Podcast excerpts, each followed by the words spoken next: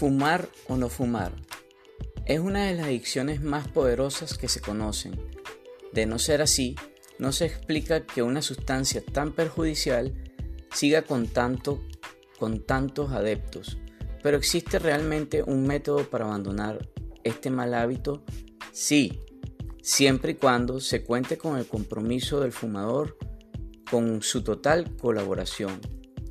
El doctor Lai Ribeiro se ha servido de cinco técnicas de eficacia contrastada en otros campos para desarrollar una terapia original, única, con la cual dejar de fumar pasa de ser un deseo a convertirse en una realidad.